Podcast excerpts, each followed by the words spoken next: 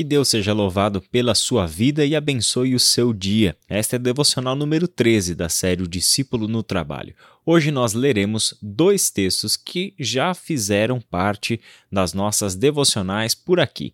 Efésios capítulo 6, de 5 a 9 e Colossenses capítulo 3, 22 até 4, 1. Faremos uma revisão destes dois textos e encontraremos nos dois textos em conjunto uma maneira de nós, cristãos, discípulos de Jesus, sermos os melhores funcionários e profissionais que podem existir. Vamos à leitura deles? Efésios, capítulo 6, de 5 a 9. Escravos, obedeçam a seus senhores terrenos com respeito e temor.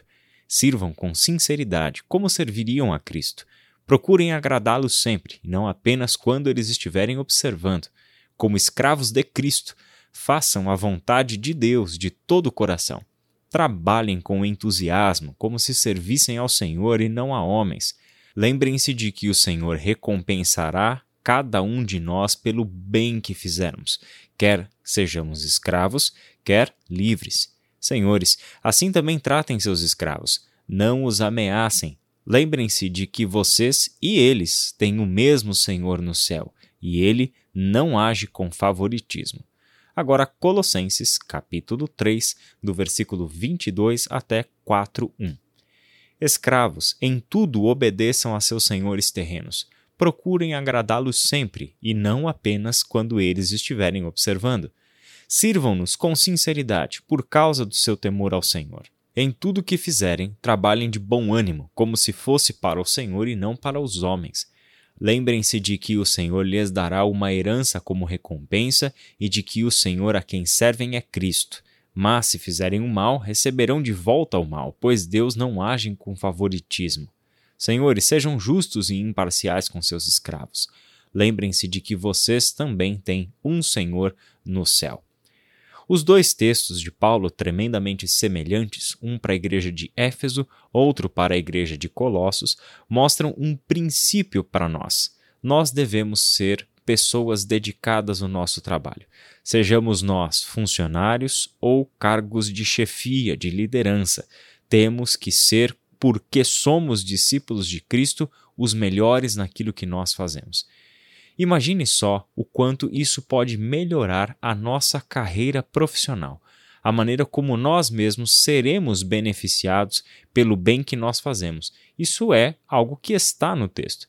Paulo nos incentiva a trabalhar com ânimo e zelo, sabendo que nosso trabalho no Senhor nos trará recompensa e que esse Senhor a quem servimos é Cristo. Então, por que nós podemos olhar com essa perspectiva? Porque se os discípulos trabalharem sempre em tudo que fizerem como para o Senhor, imagine só qual será a qualidade desse trabalho. Imagine que outras pessoas no nosso mundo do trabalho olharão para aquilo que nós fazemos e verão algo em nós. Perguntarão de quem é esse trabalho? Quem entrega um trabalho com esta qualidade? Quem é que se esmera tanto em entregar tarefas simples que qualquer pessoa poderia fazer, mas que este sujeito faz com uma qualidade absurda, como se ele estivesse fazendo para um rei, para alguém que exerce o senhorio sobre a vida dele? Bom, é exatamente assim que nós deveríamos ser vistos nos nossos ambientes de trabalho. Porque se o nosso trabalho é como para o Senhor, a qualidade do nosso trabalho será superior em tudo aquilo que nós fizermos. Por meio disso, honraremos ao Senhor e teremos a oportunidade de dar o testemunho.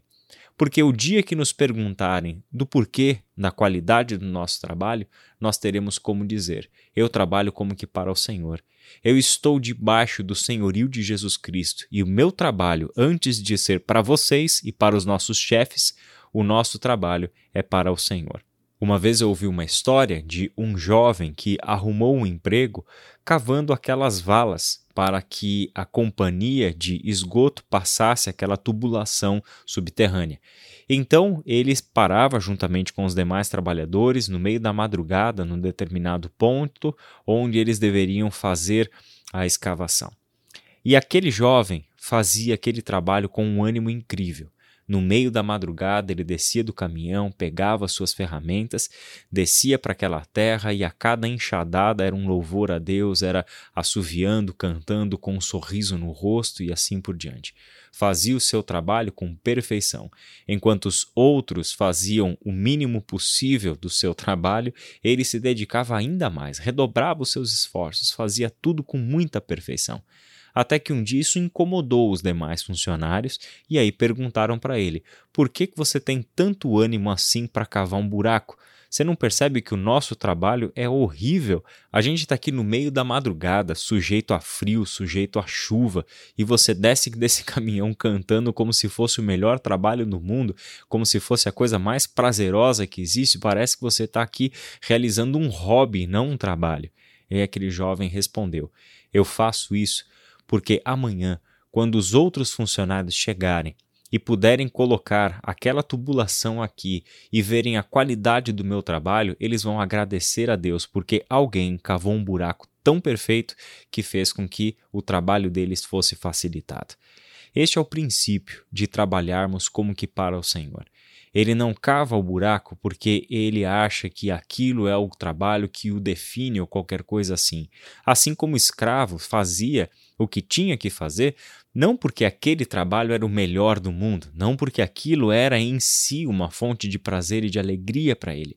A alegria e o prazer estava em fazer aquilo para o Senhor, em realizar aquela atividade como para o Senhor. Por fim, trabalhar melhor pode incluir também preparar-se melhor para o trabalho. Nós sabemos que a sabedoria bíblica nos ensina a investir em educação. O povo da Bíblia é um povo que busca aprimoramento, que busca crescimento pessoal, que busca agir com uma ética cada vez melhor e assim por diante, porque serve a Deus, porque está em relação com Deus. Se eu me preparar melhor, buscando conhecimentos, buscando habilidade, buscando aprimoramento naquilo que eu faço, certamente a qualidade de entrega do meu trabalho será superior, ele vai crescer em qualidade sempre nos mantermos atualizados naquilo que nós fazemos, sempre separarmos uma verba do nosso salário, sempre que possível, é claro, para investir no nosso crescimento pessoal, naquilo que é a realização do nosso trabalho. Pode ter certeza que coisas assim farão com que o nosso trabalho seja entregue numa qualidade superior e isso honra o nosso Senhor, como se torna uma fonte de testemunho para que as pessoas sabem que nós fazemos o que fazemos para a glória do Senhor. Isso inclui também outras coisas menores que nós, trabalhadores, devemos levar em consideração: o nosso tempo de descanso para entregarmos um trabalho de qualidade a nossa pontualidade, a seriedade com que levamos o nosso compromisso, a maneira como nós nos mantemos firmes e aprendemos a suportar coisas que às vezes nos desagradam no nosso ambiente de trabalho. Sejamos rigorosos na entrega do nosso trabalho e na qualidade do nosso trabalho, porque fazemos ele para a honra e glória do nosso Senhor.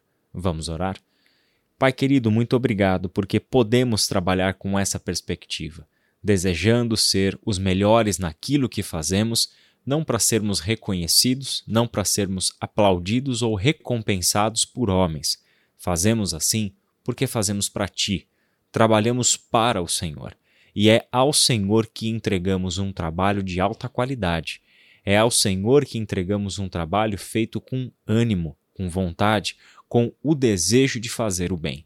Pai querido, que esta seja a realidade de todos nós e que este aprendizado bíblico encontre no nosso coração um lugar adequado, para que faça crescer o desejo de todos nós de trabalharmos para o Senhor aonde quer que nós venhamos a trabalhar.